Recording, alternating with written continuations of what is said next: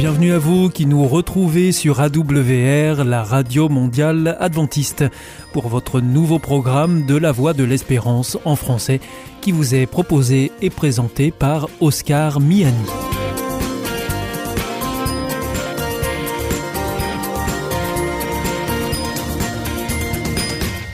C'est donc parti pour les 30 prochaines minutes ensemble. Merci de votre fidélité à la voix de l'espérance. Vous êtes toujours plus nombreux à nous écouter sur les ondes, ou aussi par Internet, ou encore grâce à votre téléphone. Par téléphone, d'ailleurs, je vous rappelle tout de suite les numéros qui ne sont absolument pas surtaxés. Si vous voulez nous écouter depuis la France, eh bien, vous composez le 01 80 14 44 77. Si vous nous appelez en dehors de France, eh bien, vous composez le 0033 1 80 14 44 77.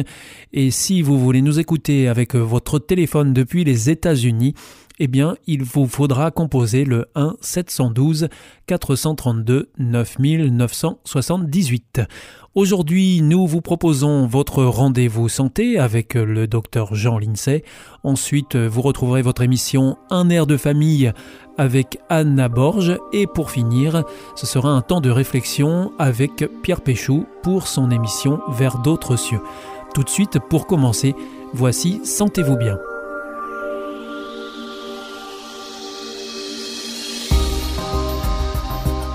Bienvenue à l'écoute de notre émission Sentez-vous bien. Merci de nous rejoindre à cette émission. Nous sommes aujourd'hui en compagnie du docteur Jean Lincey. Bonjour. Bonjour Oscar. Merci de nous rejoindre à ce micro pour nous parler de santé. Et aujourd'hui, vous venez avec un ouvrage qui s'intitule Le Code de la conscience de Stanislas Dehaene que vous voulez nous faire découvrir. Stanislas Dehaene, il est professeur au Collège de France, titulaire de la chaire de psychologie cognitive expérimentale et il est membre de l'Académie des sciences. C'est un livre qui est paru aux éditions Odile Jacob. Il est auteur de plusieurs ouvrages, forcément euh, celui-ci dont vous venez nous parler, le Code de la conscience.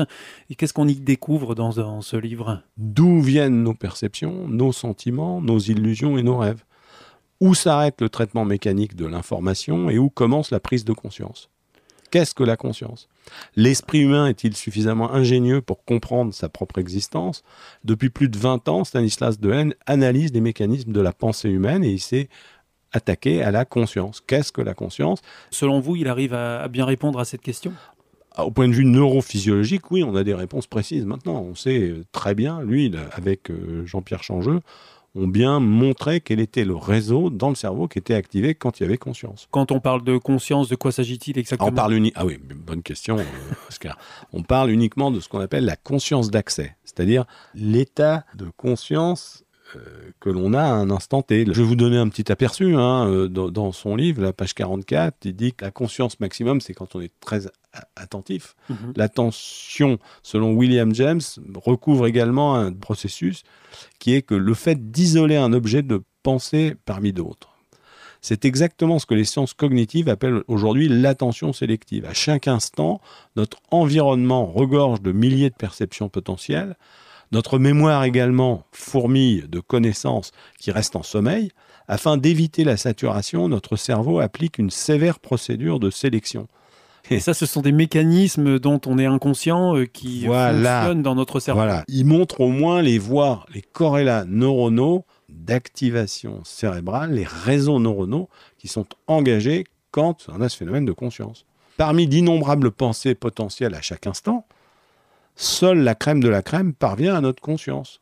C'est ce filtre très complexe qu'on appelle l'attention. Notre cerveau élimine impitoyablement toutes les informations dépourvues de pertinence pour n'en retenir qu'une seule, qui soit la plus saillante ou la plus adaptée à nos buts actuels. Ce stimulus est alors amplifié jusqu'à prendre le contrôle de nos comportements. Et donc c'est ce à quoi on s'intéresse dans cet ouvrage remarquable, c'est euh, comment marche ce, système de, sélection et d'élimination de ce qui n'est pas pertinent. Nos pensées à un instant T et nos comportements vont être commandés par ce qu'on a mis dans le cerveau avant. Nous pouvons au moins être responsables de ce qu'on met dans le cerveau à partir des interactions que nous avons avec les autres. La liberté, parce qu'on s'aperçoit en neurosciences qu'on on a l'air assez déterminé quand même, notre marge de liberté semble plus faible que ce que notre conscience précisément nous donne l'illusion d'avoir. Nous sommes moins libres que nous le croyons, mais nous avons quand même des espaces de liberté. S'il nous est difficile de nous décrire nous-mêmes, par contre, les autres peuvent nous aider à avoir une conscience de ce que nous sommes. C'est dans les interactions entre les hommes que gît la liberté. Donc toutes ces notions à, retrouver, entre autres, dans, le livre dont vous nous avez parlé aujourd'hui. Si vous ajoutez à cela l'ouvrage de Gazzaniga sur le cerveau et la liberté, eh bien, je crois que euh, vous aurez euh, des raisons d'espérer et, certainement beaucoup de satisfaction à avoir au, moins euh, une ouverture sur notre fonctionnement mental. Voilà. Donc on rappelle le Code de la conscience de Stanislas Dehaene aux éditions Odile Jacob. Et au Collège de France. Et au Collège de France sur le site internet du Collège de France. Tout simplement. Merci beaucoup, docteur Jean Lincey. C'était Sentez-vous bien et on se donne rendez-vous pour une prochaine émission. À bientôt. Au revoir. Au revoir, Oscar.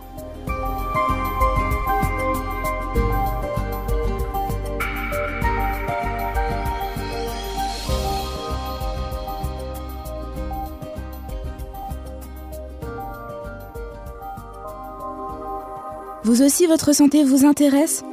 Alors si vous souhaitez en savoir plus, demandez-nous l'ouvrage Santé et bien-être des éditions Vie et Santé.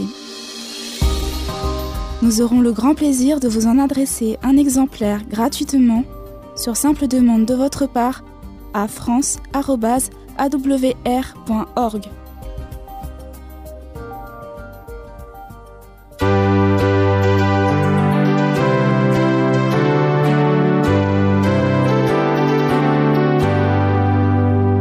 This is Adventist World Radio, the voice of hope. Ici Radio Mondiale Adventiste, la voix de l'espérance. Hier ist Adventist World Radio, die Stimme der Hoffnung. Questa è la Radio Mondiale Adventista, la voce della speranza.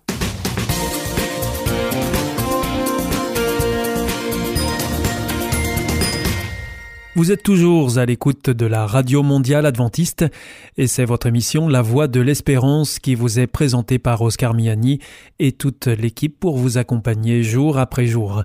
Juste avant, c'était Sentez-vous bien que vous pourrez retrouver dès demain. D'ailleurs, si vous souhaitez avoir notre grille des programmes ou bien si vous voulez vous adresser à nos invités, eh bien, il vous suffit de nous adresser un mail à france@ awr.org ou alors par courrier à IEBC, La Voie de l'Espérance, boîte postale 100 77 193 Damary Lélis, CEDEX.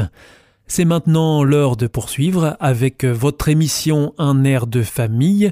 J'y recevrai Anna Borge et enfin nous terminerons avec Pierre Péchou pour sa chronique Vers d'autres cieux. Bienvenue à l'écoute de notre émission Un air de famille. Je suis aujourd'hui en compagnie de Anna Borge. Bienvenue. Bonjour. Alors vous êtes formatrice à la transmission auprès des enfants. Les auditeurs euh, vous connaissent bien parce que vous intervenez régulièrement dans nos émissions et notamment dans Un air de famille. Vous nous proposez dans le cadre de vos activités de nous arrêter et de nous faire découvrir la richesse euh, que renferme le texte de la Genèse et notamment en matière éducative. C'est ce que nous voyons notamment lorsque l'homme est encore seul dans, dans, ce texte. Oui, oui, oui, tout à fait. Euh, on voit que l'homme euh, est, placé dans ce beau jardin et Dieu prend conscience, enfin il se dit à lui-même qu'il n'est pas bon que l'homme reste seul. Donc Dieu perçoit un besoin, bien sûr, et ce qui est intéressant et ce qui m'interpelle, c'est comment il va y répondre. Peut-être que habituellement, quand on voit que nos enfants ont un besoin, parfois même pas question de besoin, mais on, devance même leurs besoins puisqu'on arrive avec euh, multiples propositions pédagogiques, des jouets, des, vélos, des, tas d'activités même qu'on leur offre, avant même qu'ils aient envie peut-être de faire euh, ou pas, ou d'avoir ou pas telle ou telle euh, chose. Et, alors là, dans, dans, le contexte de la Genèse, Dieu s'y prend pas du tout comme ça, eh il ne devance pas le, désir de l'homme, hmm. il attend alors justement, euh, l'histoire nous raconte que Dieu avait modelé, donc avait créé les animaux, les oiseaux, etc. Et il va donner une mission à, à l'homme, celle de donner un nom à chaque, à chaque espèce. Voilà. Et en faisant euh, cela, l'homme se rend compte que il fonctionne par deux, qu'il y a le mâle et la femelle. Et cela éveille chez lui une prise de conscience que lui est seul. Donc en fait, quand Dieu lui confie cette tâche, euh, c'est pas vraiment anodin finalement. Alors je dirais c'est à la fois ce, cette euh, idée encore présente de la collaboration. En quoi des fois est-ce que j'invite l'enfant ou, ou l'adolescent à collaborer avec moi dans certaines de mes tâches? Euh, ça donne une responsabilité encore, on y revient sur ces notions-là, ça apprend à, devenir adulte, à assumer des choses plus en plus, mais en plus, ici, il y a encore un autre désir incontestable, c'est qu'il veut l'aider à prendre conscience de qui il est, de comment il est, peut-être au regard des autres, en confrontant son regard et en comparant avec les autres, de se rendre compte que lui, il y a quelque chose de différent et peut-être un manque. Dieu va attendre que l'homme prenne conscience de, son manque pour répondre à son désir. Voilà, exactement. Quand il y a cette prise de conscience, le texte raconte que Dieu fait tomber l'homme dans un profond sommeil et que de, à partir de là, il va créer la femme et, et que ensuite au réveil euh, l'homme va s'écrier tout heureux euh, d'avoir enfin celle qui est sortie de sa chair euh, voilà et, et qui, qui, va être sa compagne sa semblable alors son vis-à-vis. Alors vous le disiez, c'est encore un passage qui est riche d'enseignements pour, pour nous. Aujourd'hui encore, encore aujourd'hui. Et oui, il me semble, surtout aujourd'hui dans nos sociétés où finalement nous sommes dans une société de grande consommation, où en tout cas, même si on ne possède pas tout, on aspire à, posséder beaucoup.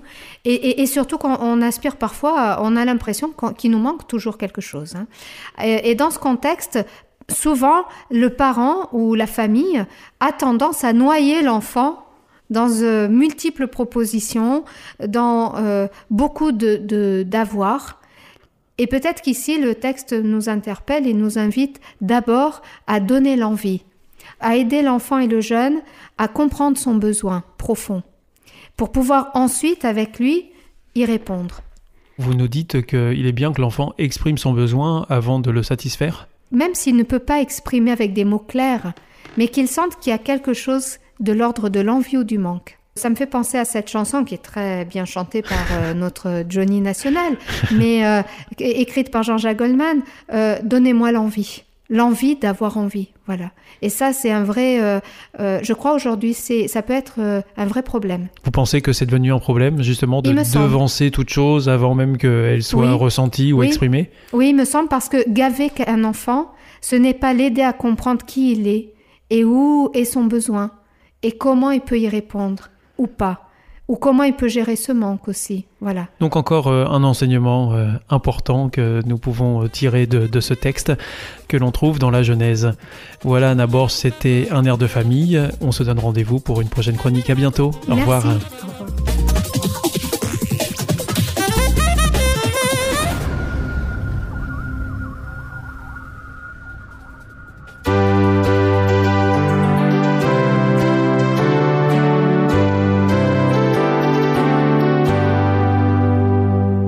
Is Adventist World Radio, the voice of hope. Ici Radio Mondiale Adventiste, la voix de l'espérance. Hier ist Adventist World Radio, die Stimme der Hoffnung. Questa è la radio mondiale adventista. La voce della speranza.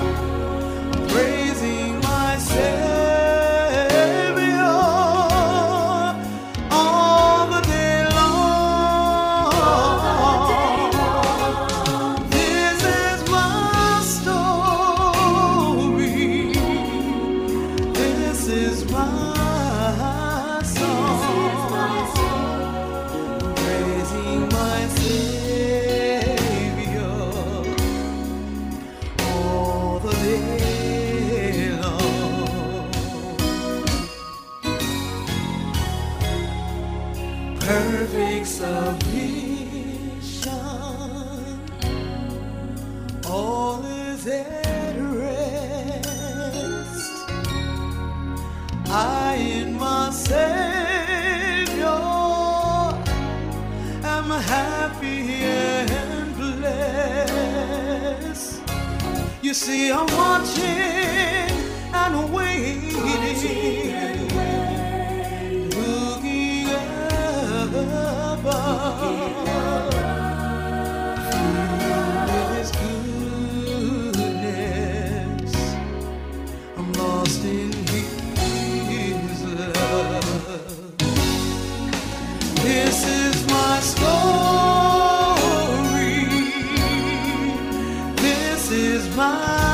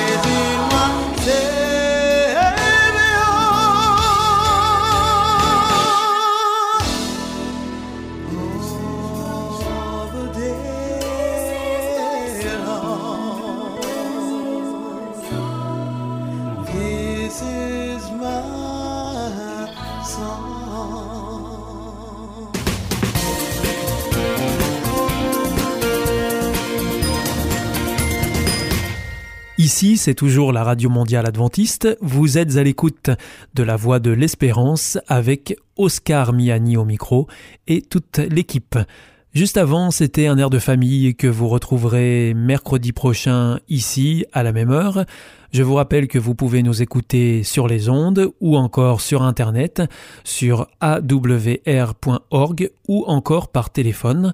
À présent, c'est Pierre Péchou qui vient de nous rejoindre dans le studio pour nous proposer une nouvelle réflexion dans sa chronique Vers d'autres cieux.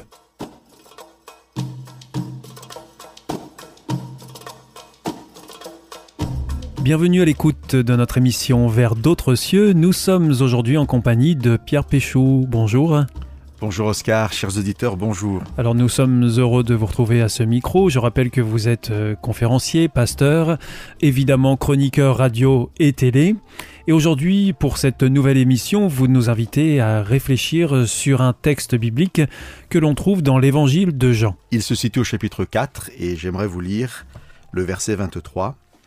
Jésus parle et nous pouvons euh, l'entendre nous dire L'heure vient et c'est maintenant où les vrais adorateurs adoreront le Père en esprit et en vérité, car tels sont les adorateurs que le Père cherche. Alors Pierre Péchou, quelle est cette précision euh, de temps euh, que l'on trouve euh, au tout début de, de ce verset? Est-ce que ça veut dire que c'est valable juste à ce moment-là, de cette époque-là? Ça serait une lecture possible en tout cas. Peut-être avant d'aller plus loin, le, contexte très, très simplement, et l'invitation que je fais aussi à nos auditeurs, peut-être de lire le chapitre 4 s'ils en ont la possibilité, Jean chapitre 4, c'est une femme qui n'est pas juive, puisque Jésus était juif, qui vient euh, voir Jésus, cette femme est samaritaine, et elle va poser des questions très précises à Jésus sur la meilleure façon d'adorer le Dieu qu'ils ont en commun, cependant. Et donc, c'est des questions assez techniques sur le culte, sur des lieux, sur des façons de faire. Et là, on arrive à la réponse de Jésus. Alors, la première lecture, maintenant je reviens à votre questionnement, pour être de, de comprendre. c'est maintenant, au moment où je te parle, mais ça sera pas valable après. Mais Et c'est euh, pas forcément comme ça qu'on peut le comprendre Non, il y a plusieurs manières de le comprendre Oui, tout à fait. Je pense que c'est, ça nous permettra en fait de mettre un peu en avant une des particularités, des qualités de, la Bible, hein, qu'on appelle la parole de Dieu. C'est sa permanence, euh, sa capacité à traverser les époques, à être toujours d'actualité. Et euh, donc l'autre façon de comprendre, quand Jésus dit l'heure vient, c'est maintenant, eh bien c'est d'actualiser ce maintenant à nos premières lectures. Je parlais d'une femme samaritaine qui voyait Jésus pour la première fois. Ça peut être un point de départ. Pour, pour nous, il y a eu une première fois, nous avons rencontré Jésus. Nous sommes à la place de cette femme et on entend Jésus nous dire, voilà, maintenant, ce que je vais te dire, c'est valable pour ton maintenant. Juste peut-être, euh, pour que ce soit clair, prendre une petite image, ça serait un enfant qui aurait une carte de son, de son papa, sur laquelle euh, le papa aurait écrit euh, N'oublie jamais que je t'aime ». Voilà, on est dans la permanence du, du verbe au présent et, l'enfant pourrait, année après année, lire cette carte et comprendre que tout le temps, toujours, son papa l'aime. Donc voilà pour ce qui est de- du présent. Dans ce sens-là, euh, Jésus dit à cette femme, voilà, maintenant, il y a une vérité que j'aimerais partager. Et euh, ça continue comme ça, c'est l'heure maintenant, moment où nous aussi nous entendons ces paroles de Jésus. En fait, les vrais adorateurs adorent le Père en esprit et en vérité. Alors justement, là, on arrive à, à une notion importante de ce texte. Oui. Quelle est cette notion de vrais adorateurs? Ça fait référence à quoi, euh, Pierre Péchou Alors quelque chose de très précis justement par rapport au contexte, et c'est ça qui est intéressant, c'est qu'une première possibilité serait de dire il y a des vrais adorateurs qui adorent le vrai Dieu, et tout le reste, ce sont des faux adorateurs. Mais Jésus ne parle pas de ça ici. Je l'ai dit tout à l'heure, cette femme, elle croit au même Dieu que Jésus. Et donc les vrais adorateurs vont différencier ceux qui ont le vrai Dieu, mais qui vont mal l'adorer. Ah, ça devient intéressant en fait, je trouve, parce que les personnes connaissent le vrai Dieu. Je garde cette expression-là. Je sais qu'elle elle peut être polémique et sujet à discussion, mais c'est pas le, le but ici. Parce hein. qu'il y a des vrais adorateurs et il y a un vrai Dieu. voilà. Alors disons qu'il y a qu'un seul Dieu, c'est celui euh, que présente la Bible, mais euh, on peut en toute sincérité mal l'adorer. Et ça, c'est très intéressant. C'est-à-dire, je peux, euh, croyant bien faire, faire mal en fait. Et c'est ce que Jésus va dire ici. Alors tout de suite, je, je voudrais faire écho à, à un autre verset de la Bible qui, qui est pour moi très important, qui est un verset que, que va écrire euh, un autre auteur de la Bible qui s'appelle Paul. Et Paul dira, la lettre tue, mais l'esprit fait vivre. Et c'est très fort parce que là, Paul parle de la lettre de la, de la loi, mais aussi de, de la parole sacrée. Et il dit, mais si vous l'utilisez mal, elle peut tuer en fait. Je veux faire écho à, à ce passage parce qu'effectivement, Jésus dit, les vrais adorateurs, pas parce qu'ils ont le vrai Dieu, mais parce qu'ils l'adorent bien, ils doivent obligatoirement l'adorer en esprit et en vérité. Alors une fois que j'ai dit ça, en fait, le problème c'est que peut-être que la vérité c'est d'être violent dans l'adoration, c'est d'obliger les autres à adorer de la même manière que moi. Alors ce verset ne nous permet pas de savoir en fait, il nous donne un cadre. Et après, bien sûr, ça demandera un autre travail qui serait de savoir, mais qu'est-ce que Jésus entend par euh, la vérité d'adoration? Et là, ben, je vais peut-être demander à nos auditeurs de nous faire confiance, au moins pour l'instant, où Jésus nous dit, voilà, en fait, adorer en esprit, en vérité, c'est être dans une dynamique euh, de vie, de paix et d'amour. Ça, c'est un message qui revient régulièrement à notre micro. Et donc, euh, peut-être juste encourager euh, nos auditeurs à accepter ce maintenant, en fait, où Jésus nous invite simplement à être dans une vraie relation avec Dieu de vérité, qui mettra de côté peut-être toute hypocrisie et toute violence.